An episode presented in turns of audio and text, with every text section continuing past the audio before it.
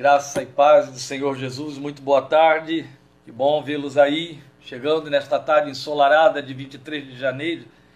E convido você já aí abrindo a sua Bíblia no Salmo de número 61, como você viu aí no anúncio de nossa página. É a nossa meditação para esta tarde que Deus tem colocado ao longo desta semana, desde quarta-feira, em nosso coração, como já anunciamos na minuta da quarta-feira passada. Nos dias de sombra é o tema desta tarde. Nos dias de sombra. Parece uma, um paradoxo a gente falar em sombra numa tarde tão ensolarada e tão linda como esta. Mas as sombras de que estamos falando aqui são outras bastante diferentes de sombra, sombras que têm a ver com espectro climático. E aí me alegra muito saber que você está aí porque tem desejo de ouvir a palavra de Deus e participar ativamente de receber a palavra que edifica, crendo, e nisso cremos, que o Espírito de Deus fala aos nossos corações quando abrimos a Sua palavra e nela nós meditamos.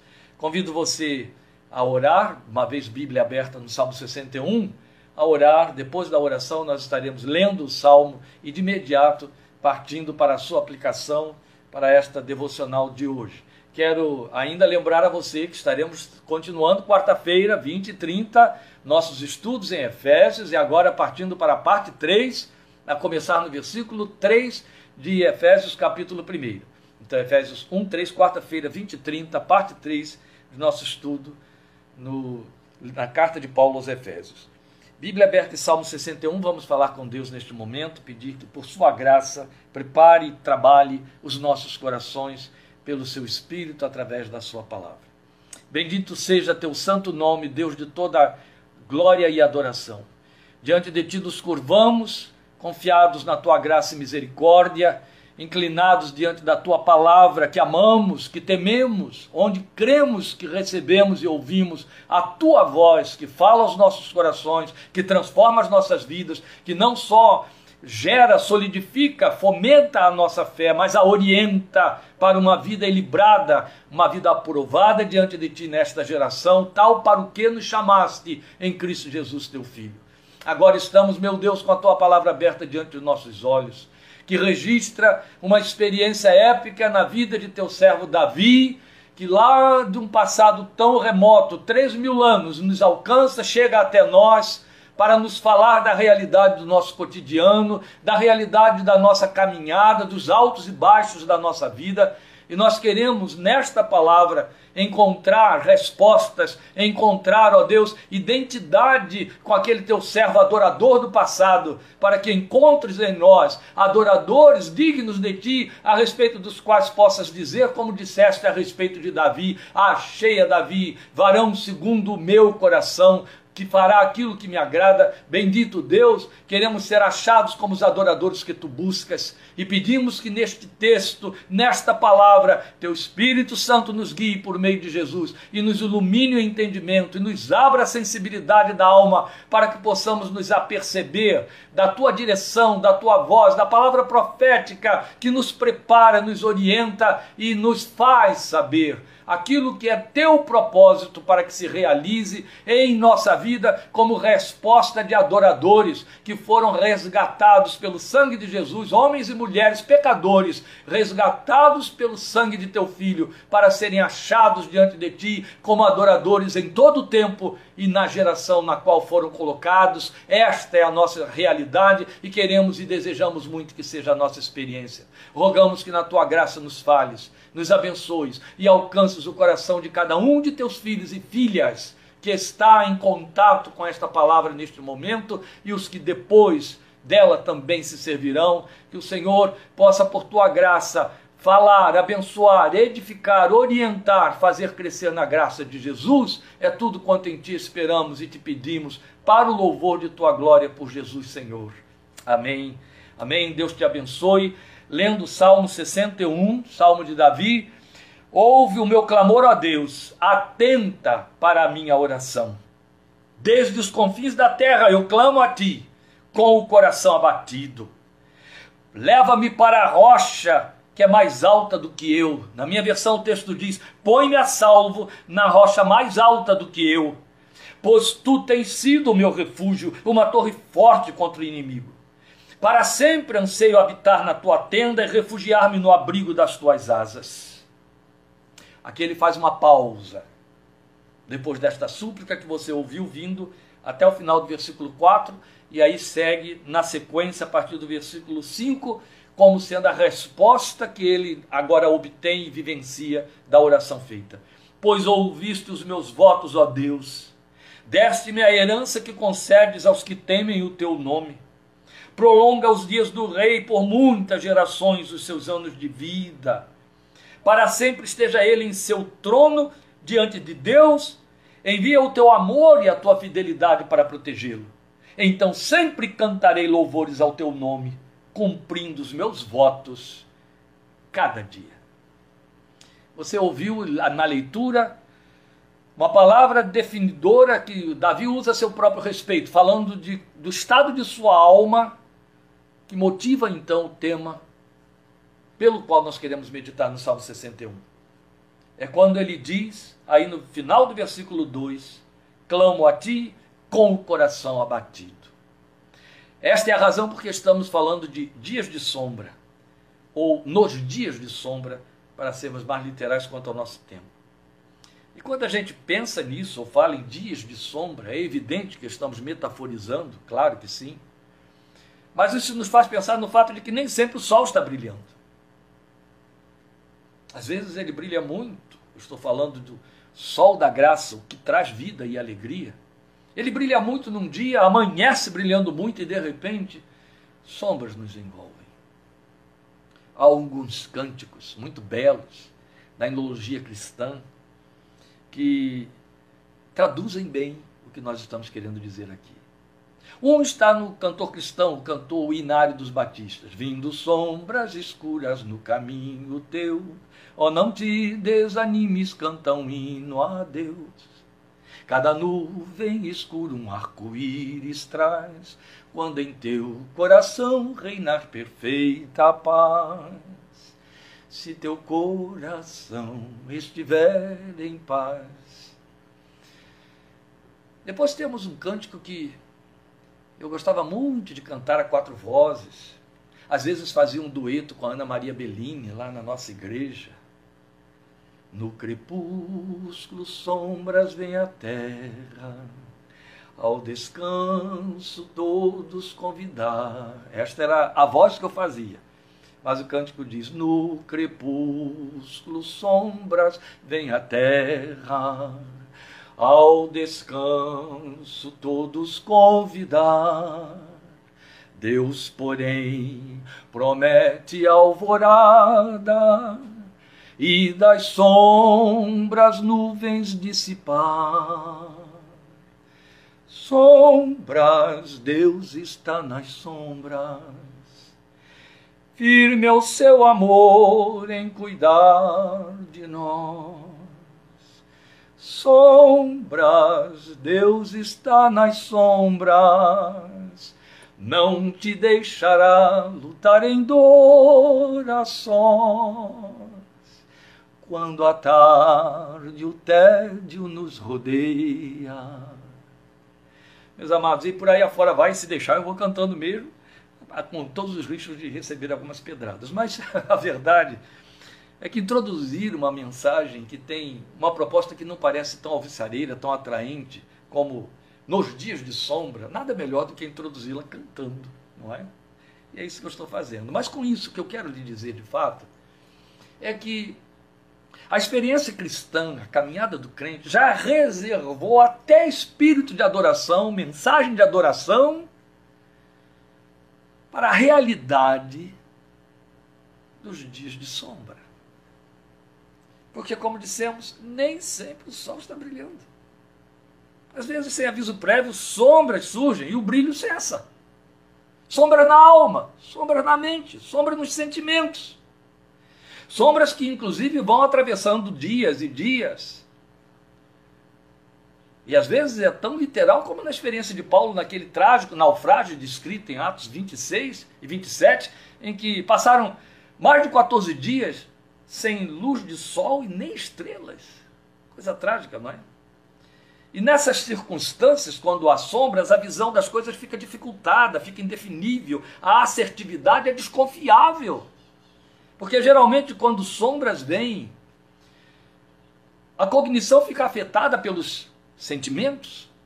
Os sentimentos muito, muito é, é, é, agitados ficam incertos. E aí é perigoso tomar decisões, definir coisas, quando o solo está um pouco instável o solo das emoções a rapidez e a facilidade com que as emoções ditam as diretrizes é muito grande e ninguém nem se apercebe. E quando a emoção dita a diretriz, geralmente fatalidade está na frente, no meio do caminho para ser colhida. Não se pode plantar, semear sob emoções. Não se sabe o que se pode colher.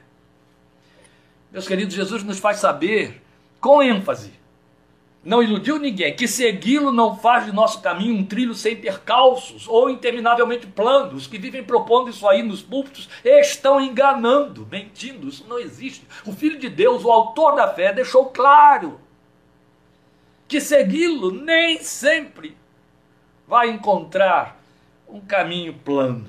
Não. E nem pode ser assim. E a bem do nosso crescimento. Se seguir Jesus fosse muito fácil, leve, mar de rosas, como enganam outros tantos por aí, o compromisso com a confusão, com o aturdimento, com a desistência, com a apostasia estaria assinado.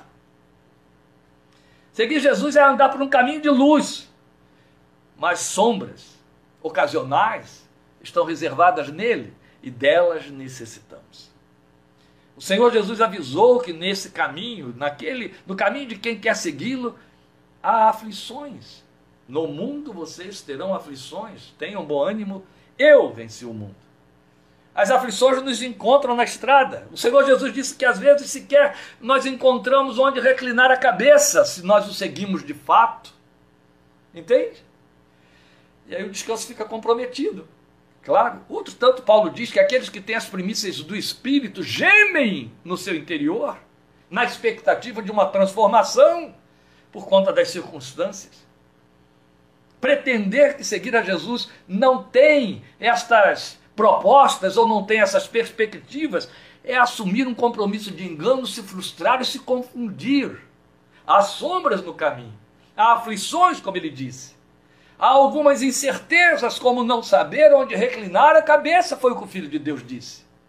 Há gemidos para os que têm as primícias do Espírito, e haja vista o fato de que a Bíblia mostra isso, o Espírito que está em você, o Espírito de Filho, glorifica a Deus, ele está aí para te encher, te encher de alegria, a alegria do Espírito.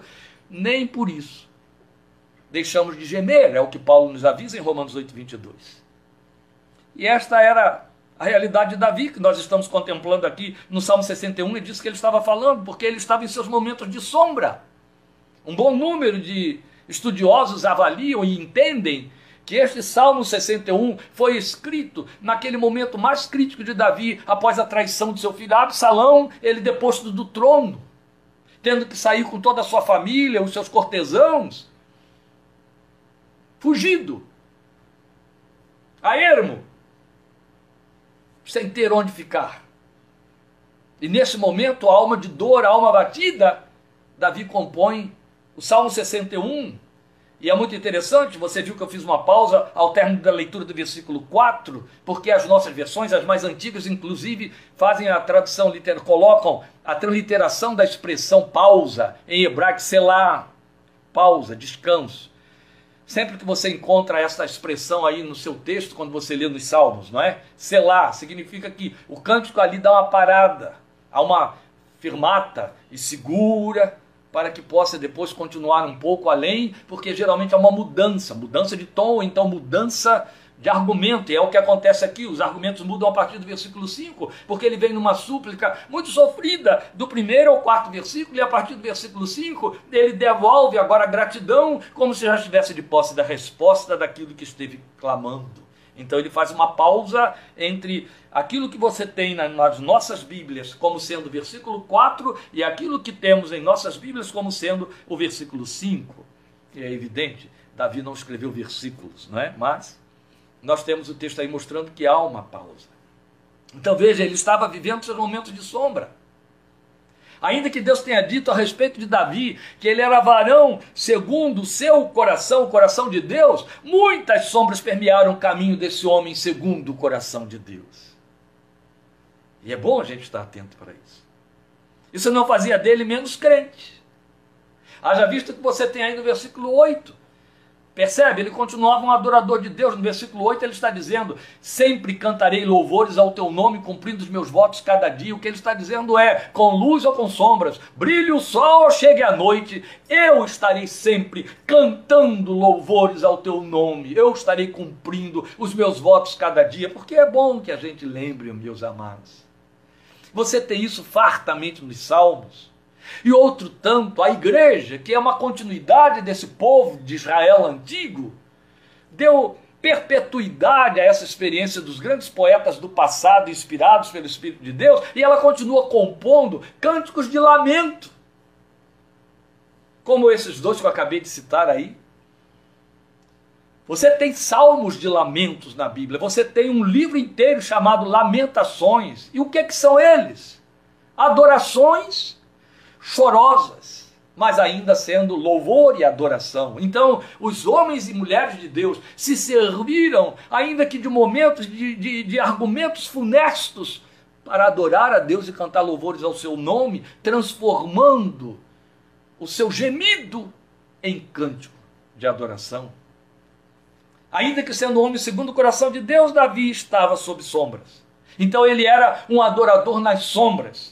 E ele nos revela neste salmo as reações que nos ensinam a crescer na graça, como Pedro nos eh, eh, entusiasma a fazer, Pedro nos chama, nos exorta a crescer na graça e no conhecimento de Jesus. Então, o que nós temos aqui é que estas reações de Davi no Salmo 61 vão nos ensinar a crescer na graça que nos fortalece. E justamente quando dela mais necessitamos, lembra? Você vai ter o autor de Hebreus fazendo um convite para mim e para você no capítulo 4, dizendo: Vamos nos aproximar com inteira certeza de fé diante do trono da graça, a fim de acharmos graça e sermos ajudados no momento da nossa necessidade. Glória a Deus, porque a Bíblia nos abre este espaço extraordinário de buscar socorro através da oração, porque aproximar-se do trono da graça não é nada mais, nada menos do que entrar na presença de Deus através da oração e da adoração. Então, o autor de Hebreus nos faz lembrar isso que nós podemos buscar na graça socorro, porque justamente quando mais necessitamos, ela está sentada no trono e aberta para nos dar respostas e nos socorrer. Então, Davi vai nos ensinar como isso pode ser feito através da adoração. Sofrendo, abatido, chorando, entristecido, atônito, confuso, as realidades da nossa, da nossa vida, as circunstâncias da realidade da nossa vida. Isso não vai fazer de mim, de você, não pode fazer de mim, de você menos adorador ou suspender o espírito de adorador. Porque à luz de João capítulo 4, do diálogo de Jesus com a mulher samaritana, nós podemos aprender, dentre tantas coisas, algo fundamentalmente absoluto nos valores divinos.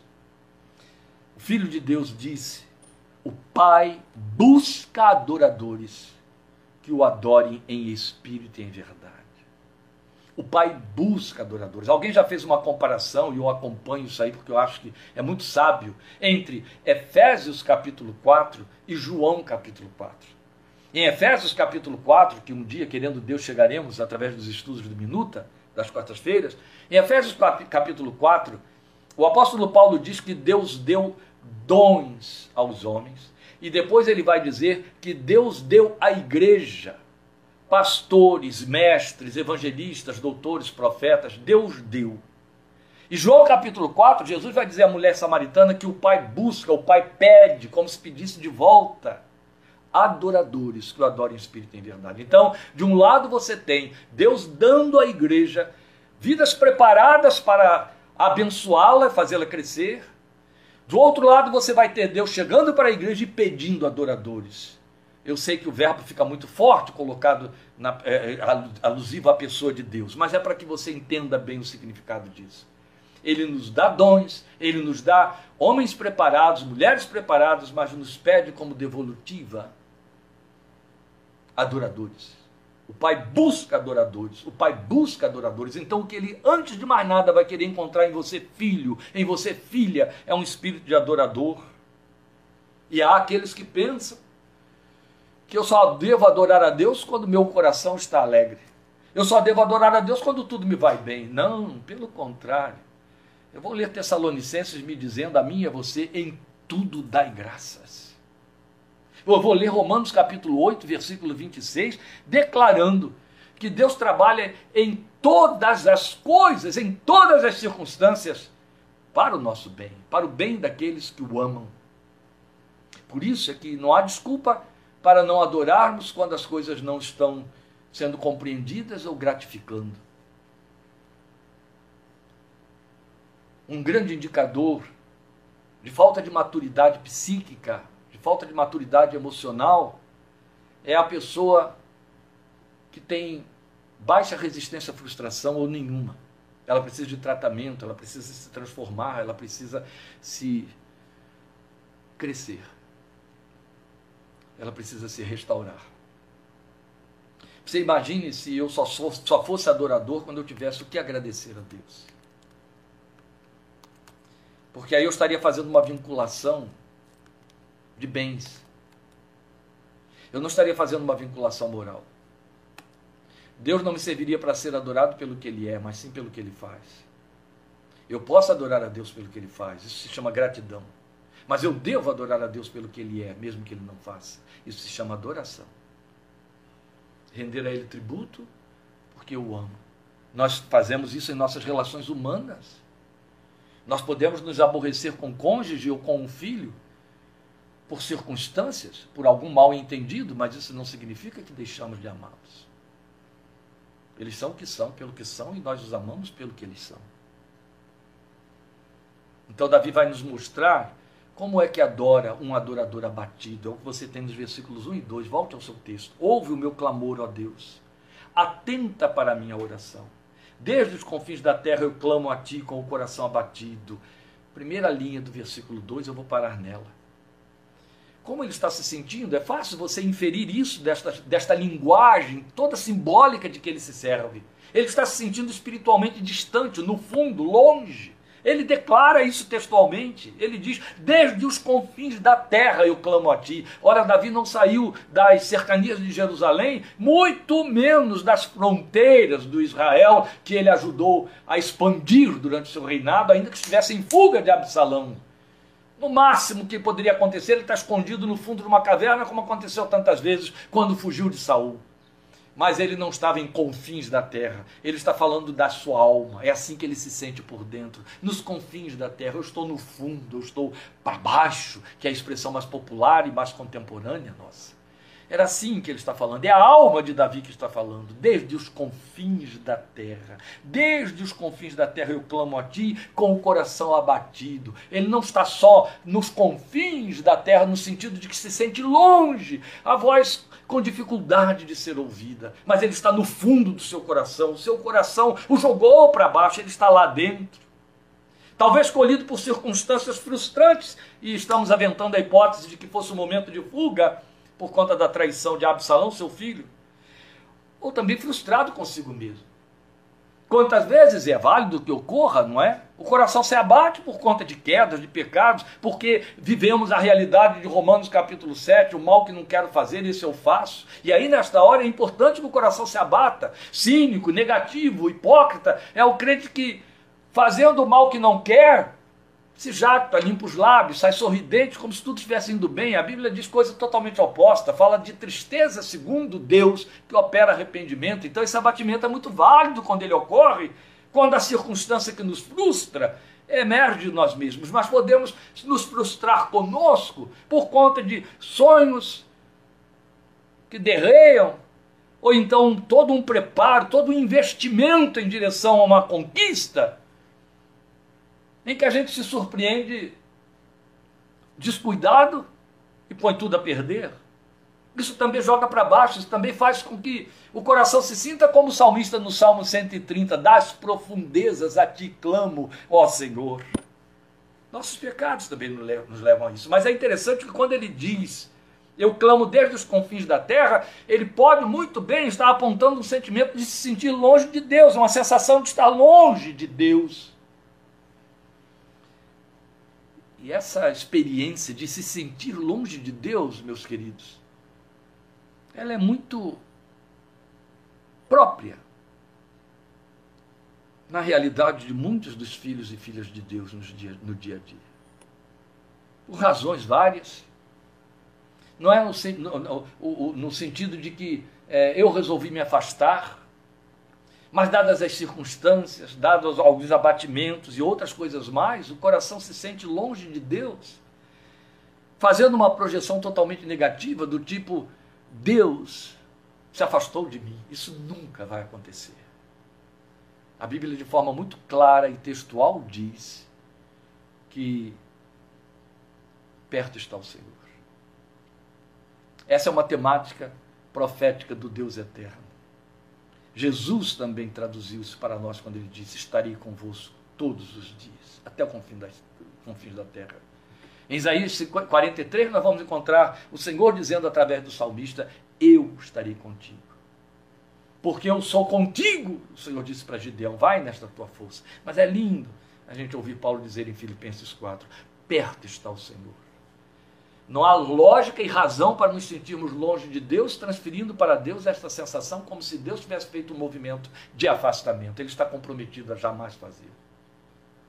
Pelo contrário, Lembre o Salmo 139, lembre a parábola da ovelha perdida.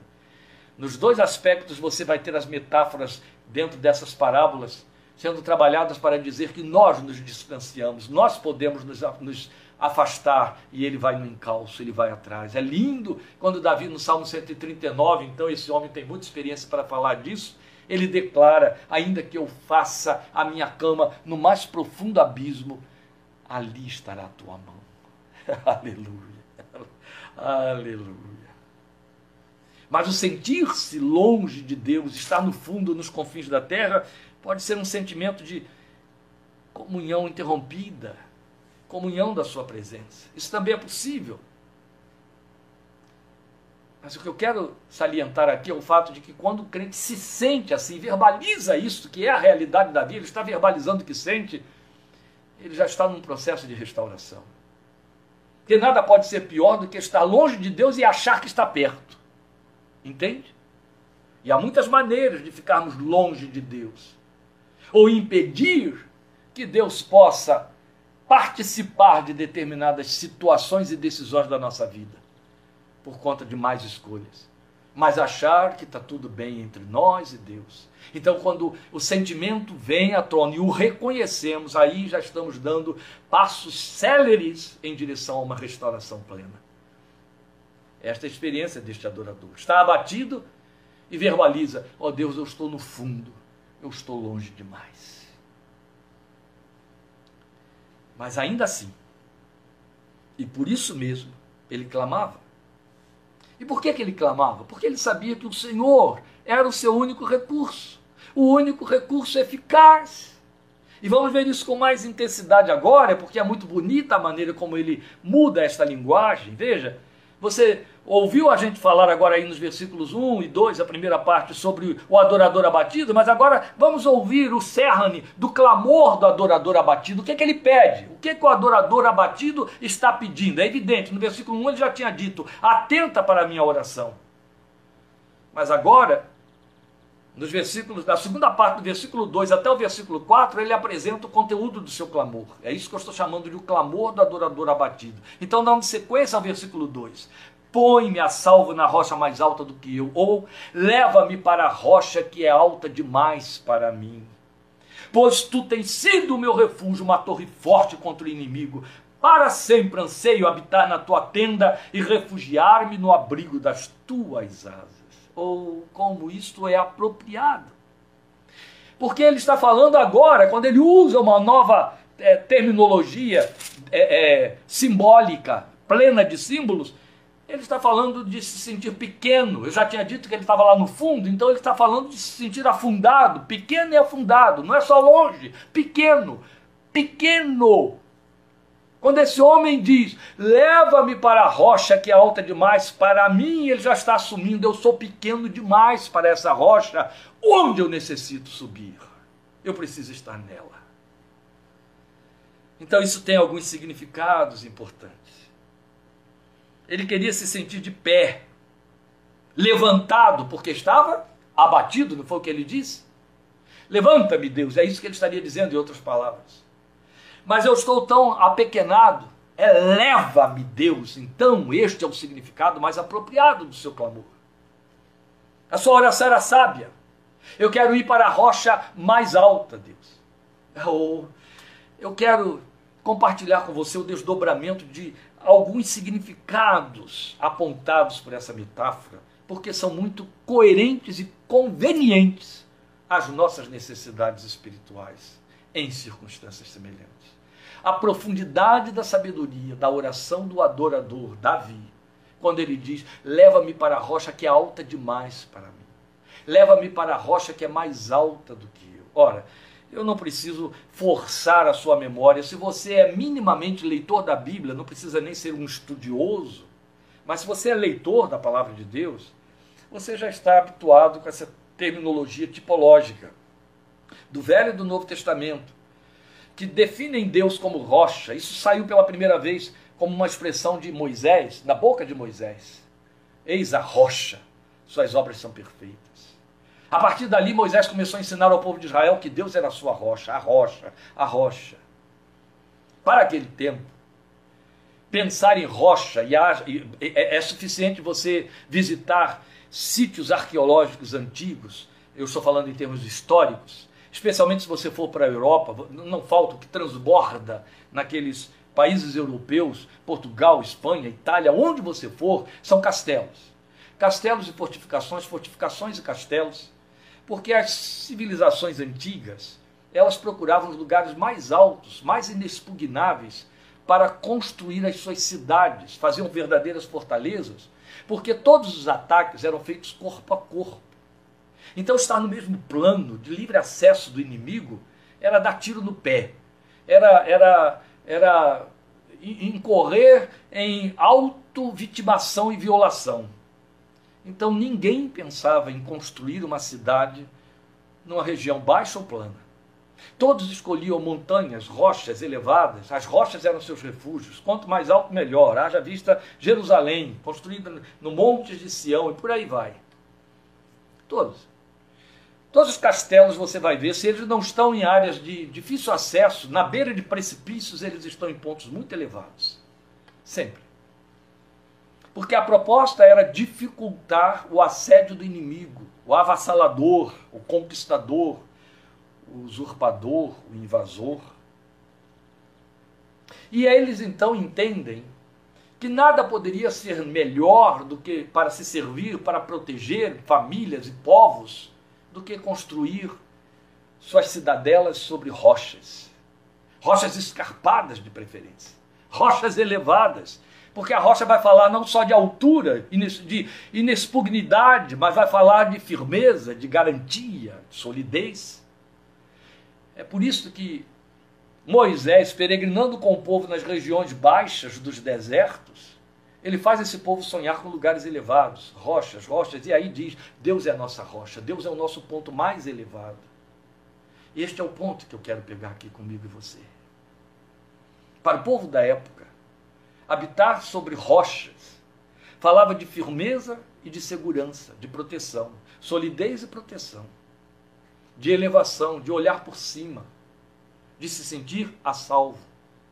Quando Moisés toma Deus como rocha e põe à disposição da fé do povo a quem ensina. Outro tanto você vai ver Jesus fazendo isso e Paulo fazendo isso com respeito a Jesus, dizendo inclusive que Jesus era essa rocha do Velho Testamento que nos acompanha, glória a Deus. Toda a simbologia por detrás disso nos alcança e nos pertence. A rocha é o ponto mais elevado. A rocha é o lugar mais alto. E meu Deus, então, representa o meu lugar mais alto, o meu ponto mais elevado. Eu vou reduzir tudo numa palavra só. O meu alvo. O meu alvo. Entende? O que, é que minimamente um alvo pode significar? Ponto de referência. Você sabia? Se não sabe, se sabe, eu vou lhe lembrar. Se não sabe, eu vou lhe informar.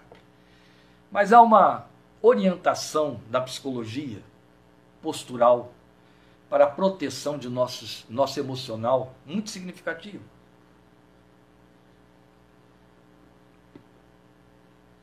A psicologia ensina que o nosso cérebro ordena a produção de hormônios que mobilizam nossas atitudes, nossas ações, o nosso comportamento, de acordo com o que ele lê de nossa postura. Se eu assumo uma postura de repouso, de relaxamento, e o cérebro entende assim: se os olhos estão mais de uma hora olhando para baixo, estamos entrando em posição de repouso vamos nos preparar para descanso e dormir. Então começa a produzir, liberar na corrente sanguínea determinados, determinadas enzimas e hormônios que vão levar você a relaxamento e a descanso, produzir o sono e por aí. Se você estiver muito tempo, mais de uma hora, olhando num plano horizontal e elevando os olhos em lugar de abaixar, olhando para o alto, lendo placas, olhando alguma coisa lá, o cérebro entende está ativo e precisa de mais atividade, então joga ordens lá para as suprarrenais liberarem mais corticoides, liberarem mais adrenalinas, de maneira que você fique ativo, você agite-se mais. Por conta disso, nós psicólogos costumamos orientar as pessoas a, quando param na frente de um aparelho de televisão, procurarem colocar o aparelho diante do qual vão ficar mais de uma hora, porque geralmente as programações para, nas quais paramos para assistir duram mais de uma hora, num plano acima da linha do horizonte de seus olhos. Porque se você puser a televisão abaixo da linha do horizonte, pode ter certeza de que na metade do seu filme você já está piscando. Porque o seu cérebro entendeu, está entrando em estado de repouso, de relaxamento. Aí a atenção cai, a cognição fica anuviada, a recepção do ensino desaparece. As pessoas pensam que as plataformas para os discursos e palestras são colocadas um ponto acima só por uma questão postural para facilitar o visual. Não é só para facilitar o visual, mas é para que o preletor esteja num ponto mais elevado, de maneira que as pessoas possam se manter recebendo ordens do cérebro para a produção de hormônios que mantenham a atenção vigilante. Isso é psicologia. Entende agora quando a gente fala como é importante saber que Deus é o alvo e esse alvo então é elevado? Meus irmãos, eu não quero me perder aqui dentro de metáforas que são muito tentadoras e atraentes, mas eu quero pontuar algo que eu acho muito importante se nosso propósito aqui é didático na palavra de Deus. Quando eu penso em meu Deus como meu alvo, eu não posso baixar o meu alvo, eu não posso pô-lo lá embaixo. Eu fique embaixo, eu me sinta embaixo, eu me sinta no fundo como Davi. Mas jamais posso perder da minha consciência de fé o fato de que meu Deus está acima, porque Jesus nos mandou orar dizendo exatamente isso: Pai nosso que estás nos céus. É Ele que, pela misericórdia e pela graça, se oferece para descer dos nossos baixios, como eu citei aqui o Salmo 139, como o próprio Moisés, que declarou que Deus é rocha, também disse: Por baixo de ti estende os braços eternos. Quando Davi diz: Se eu fizer a minha cama no mais profundo abismo, ali estará a tua mão. Ele não está dizendo tu habitas lá. O que ele está dizendo é: tu me socorrerás lá, tu estarás lá comigo, tu vai, irás até lá para me tirar dali para fora. Daí o salmista gritar no Salmo 130: Das profundezas a ti clamo. Então, meus irmãos, nós não podemos trazer Deus para os baixios de nossas decisões, de nossa forma de ver a vida. Nós não podemos pretender que Deus a veja como nós a vemos. Nós a vemos por baixo, nós a vemos carnalmente, nós a vemos humanamente, nós a vemos debaixo de um tolimento, de um impedimento e de uma restrição cognitiva e de inteligência. Mas Deus a vê por cima, Ele está acima, Ele é o Deus que está nos céus, Ele é a rocha elevada. Quando Davi faz esta súplica, o que ele está dizendo é: Deus, põe-me sobre teus ombros, põe-me acima de ti, põe-me junto contigo, põe-me aí onde tu estás, eleva-me a rocha que é mais alta do que eu. E a outra coisa que Davi está dizendo é: Tu precisas fazer isso comigo, Deus. Eu sozinho não consigo subir, eu sozinho não posso estar aí, eu sozinho não posso chegar aí e ficar aí. É isso que Davi está dizendo. Mas eu quero que você entenda, atente para alguns desdobramentos deste significado que a gente pode jungir aqui para dar amplitude o conteúdo dessa adoração. Leva-me para a rocha que é alta demais para mim. O que Davi está dizendo é: oh meu Deus, dá-me os lugares elevados, põe-me nos lugares elevados, como vivia Abacuque. Eu acho isso tão lindo. No capítulo 3 de Abacuque, depois de Abacuque falar de todos os perigos que estavam ameaçando Israel, ele entra com seu cântico no capítulo 3, e no capítulo 3, Abacuque fala de aflições. Abacuque fala de coisas que botam pessoas no fundo. Tem tanta gente que desiste da fé por conta da experiência de Abacuque. Se a figueira não floresce, se o produto da terra mente, é o suficiente para a pessoa desistir de Deus, murmurar, blasfemar.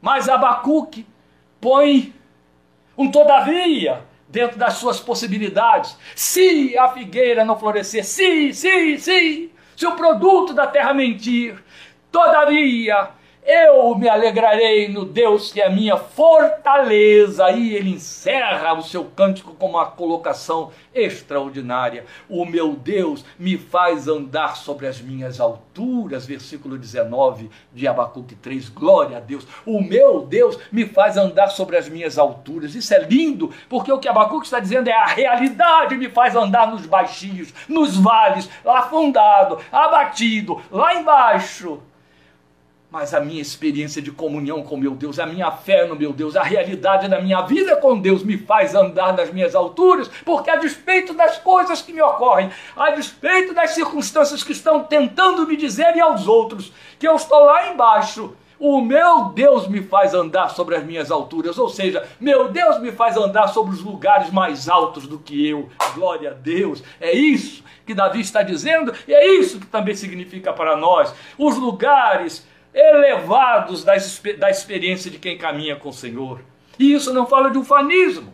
Por isso é que eu fiz questão de citar a realidade de Abacuque no capítulo 3. Isso não fala de fé mágica, que só pretende positividade. Não. Isso fala de uma superação, de uma transformação de, de realidade, ainda que não de fatos.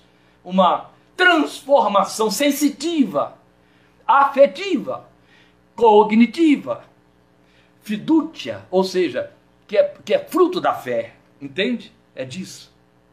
Mas olha, é importante demais a gente lembrar algo que em breve estaremos vendo na minuta de Efésios, que os lugares onde eu e você, em termos espirituais, fomos estabelecidos, uma vez tendo crido em Jesus, se chamam regiões celestiais. Cinco vezes na carta aos Efésios, Paulo diz que nós estamos aqui neste mundo, mas espiritualmente estamos habitando e andando nos lugares celestiais e neles assentados em Cristo Jesus. Deus nos vê em posições elevadas.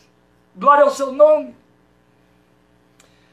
Tem mais detalhes aí por dentro que não cabe aqui nesta ministração e nem neste texto. Mas lá em Efésios chegaremos lá. Quando Paulo fala dos lugares das regiões celestiais, ele diz que a igreja, os crentes, os que creem em Jesus, cada um individualmente, e o povo de Deus,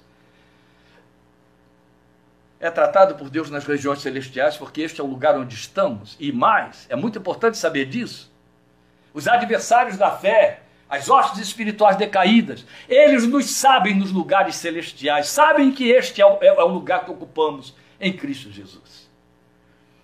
Por mais abatido que você esteja, por mais que você se, seja no, se sinta no fundo ou longe, a Bíblia diz que você habita nas regiões celestiais, e é por isso que você pode conversar com Deus.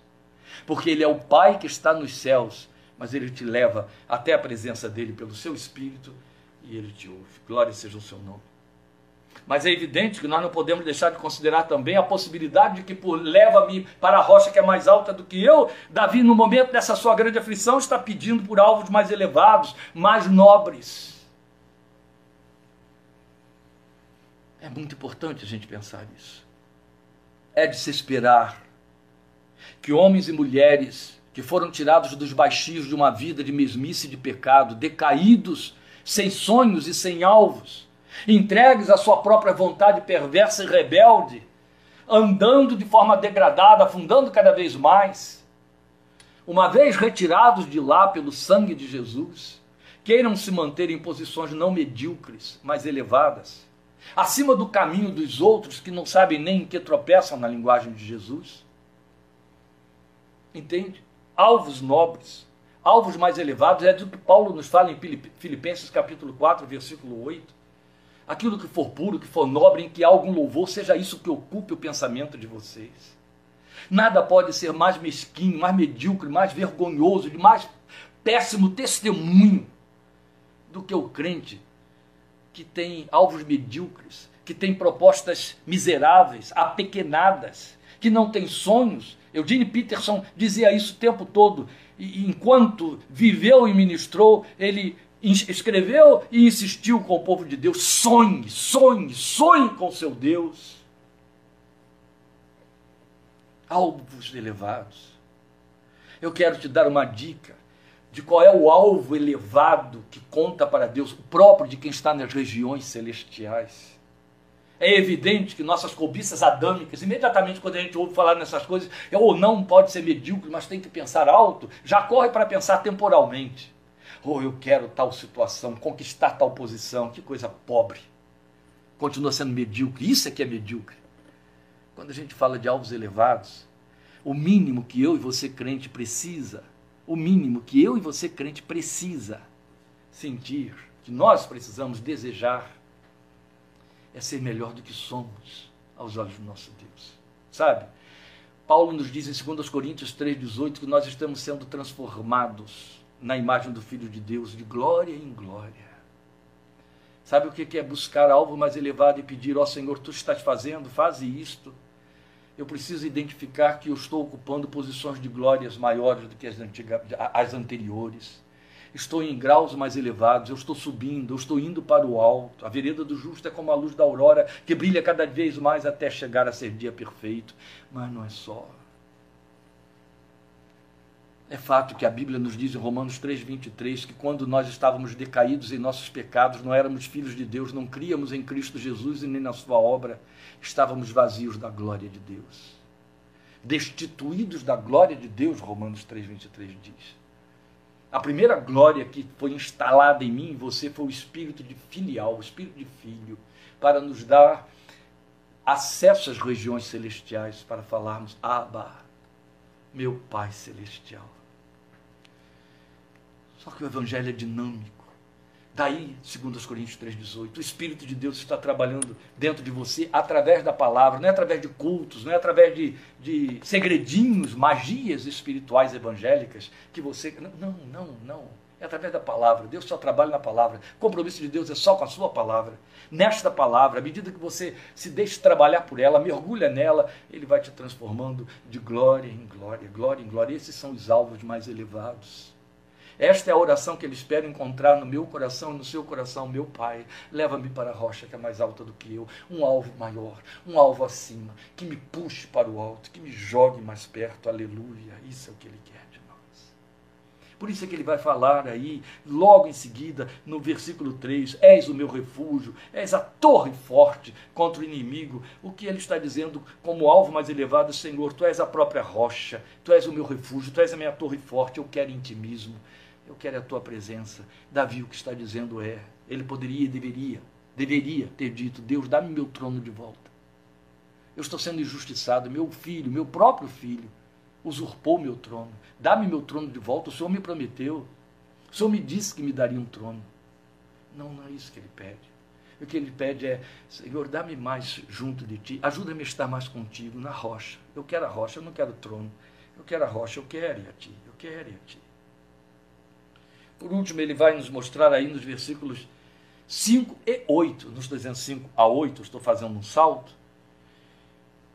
O adorador abatido tem compromissos com Deus. Então ele mostra o compromisso do adorador abatido no versículo 5. O que, é que ele diz aí? Ouviste os meus votos, ó Deus. Depois no versículo 8, com que começamos, sempre cantarei louvores ao teu nome, cumprindo os meus votos cada dia. O adorador tem compromissos. O adorador assume compromissos com Deus e responsabilidades. A Bíblia tem vários nomes para esses compromissos. Um deles é semente. Entende? Compromisso é te buscarei, buscar-me-eis e me achareis de todo o vosso coração. Compromisso é eu vou me separar do mal, do erro, do mau caminho. Como purificará o homem o seu coração observando conforme a tua palavra? São votos. São votos. Há muitos votos da disciplina cristã que já caíram no ostracismo, já caíram no esquecimento, no olvido. Um deles é o jejum. É bem verdade que os crentes a, a, a, trouxeram o jejum, os poucos que jejuam, trouxeram o jejum a um nível tão medíocre, tão, tão tonto, jejuar para estar obtendo coisas temporais, coisas do dia a dia, que é melhor não jejuar nunca, aí é passar fome. Jejum é humilhar-se diante de Deus, jejum é separação, jejum é tomada de posição para buscar, tempo para meditar, tempo para orar, tudo isso são votos. Votos que a gente tem de evitar de quebrar, mas assumir votos.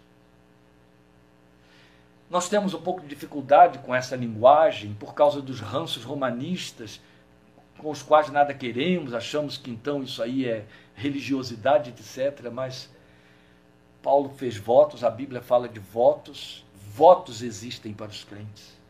Voto é comprometimento, voto é assumir responsabilidade, votar, sustentar uma obra missionária, visitar um missionário, visitar alguém no hospital, fazer um serviço para Deus. Voto voto de serviço, voto de compromisso, voto de santificação, voto de separação, voto de jejum, voto de meditação, voto de oração, disciplinas espirituais em desuso, em descaso, porque a graça barata nos seduziu e nos fez entender que Deus não conta com nada disso, não quer nada disso, não dá atenção a nada disso. Não é assim não. As nossas respostas não têm nada a ver com mérito e não fazemos uma troca com Deus são atos de adoração, são minha expressão de gratidão. Porque sou grato, eu voto. Entende? Eu reconheço quem Ele é para mim. Jesus nunca abriu mão disso. Ele cura dez leprosos, um volta, ele diz: e cadê os outros nove? Não eram dez os que eu curei? Só este voltou e este que é o estrangeiro? Eu estou aqui na sua casa desde cedo e você não me deu água para lavar os pés, não me deu um beijo, não pôs óleo sobre a minha cabeça. Essa mulher que você diz aí que é pecadora, desde que eu cheguei não para de banhar os meus pés com suas lágrimas e de enxugá-los com seus cabelos e de deitar óleo sobre a minha cabeça e me ungir. Ele quer. Davi diz sempre, Deus, cantarei louvores e cumprirei meus votos. São duas coisas onde o advérbio impera Sempre cantarei, sempre cumprirei meus votos. Sempre. Porque no abatimento fazemos concessões, é onde esse é o melhor momento para fazer votos. No abatimento nós assumimos compromissos, é o melhor momento para nos darmos conta de nossas responsabilidades espirituais. No abatimento nós nos humilhamos diante da grandeza divina. O jejum conta como instrumento de humilhação diante de Deus, amados. Precisamos resgatar estas coisas na nossa espiritualidade. Precisamos sair desse, dessa confissão formalista em que nós entendemos os privilegiados recebedores de um Deus dadivoso. Cuidado com isso. Deus não tem privilegiados. Deus tem homens e mulheres comprometidos com a aliança. A aliança não é unilateral. A aliança é pacto entre duas partes: Deus e o homem, ele e você os dois elos da aliança têm compromisso, têm responsabilidade. Então o que Davi está dizendo é sempre cantarei louvores e cumprirei meus votos, mesmo em sombras, mesmo abatido.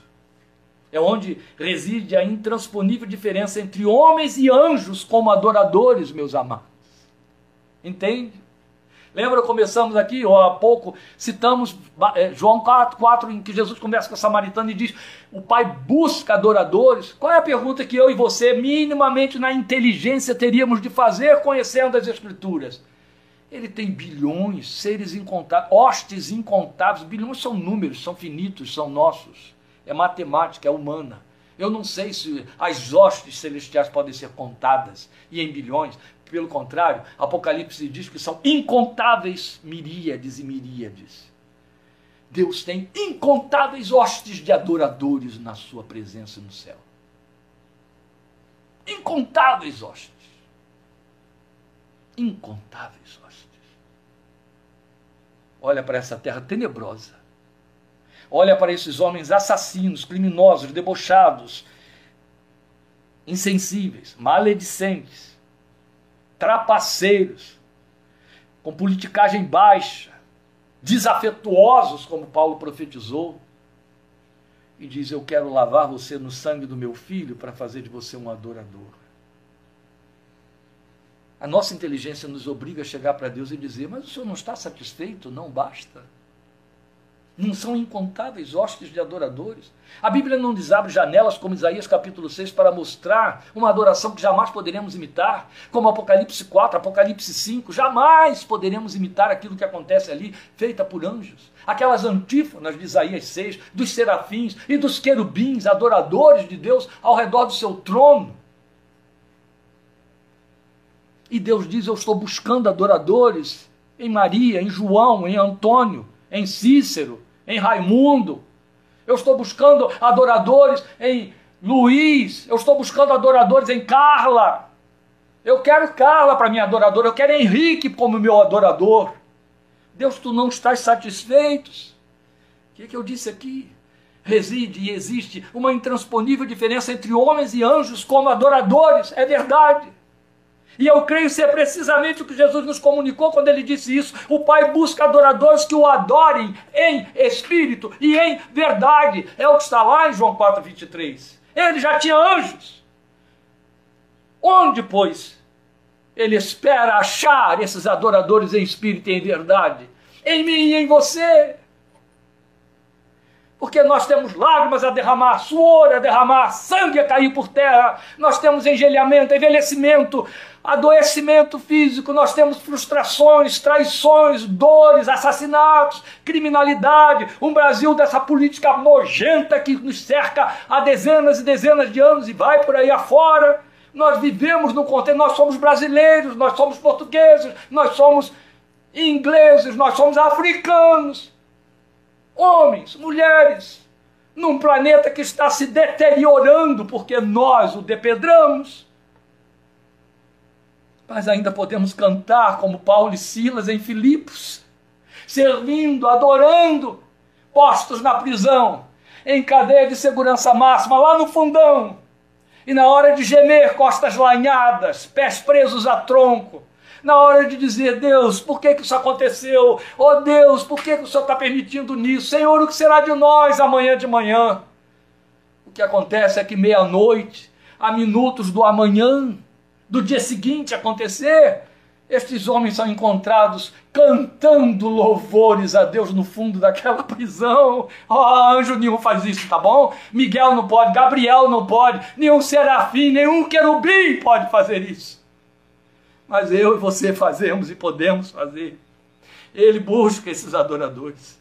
Entende? Quem canta quando se sente no pó, quem o encontra ali no pó.